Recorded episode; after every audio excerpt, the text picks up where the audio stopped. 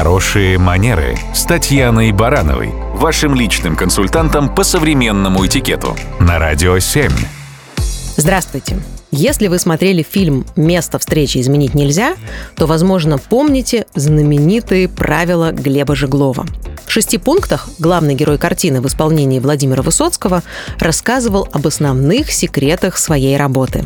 Но любопытно, что по сути в этих правилах заключены основы эффективной коммуникации – все они актуальны и сегодня, вне зависимости от того, планируете ли вы провести важные переговоры, у вас намечается свидание или просто идете познакомиться с новыми соседями. Итак, если вкратце, суть нетленных правил Жеглова такова. Первое. Разговаривая с людьми, важно сохранять позитив и стараться улыбаться.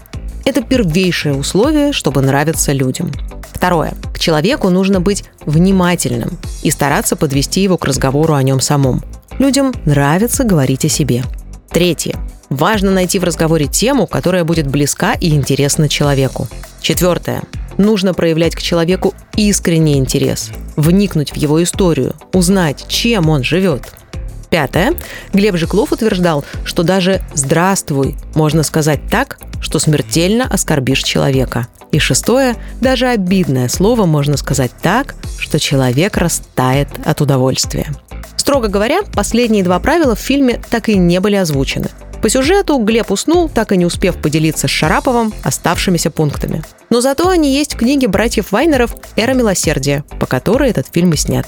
Интересно, что Глеб Жеглов не рассказывает о секретах спецслужб или тайных коммуникативных стратегиях.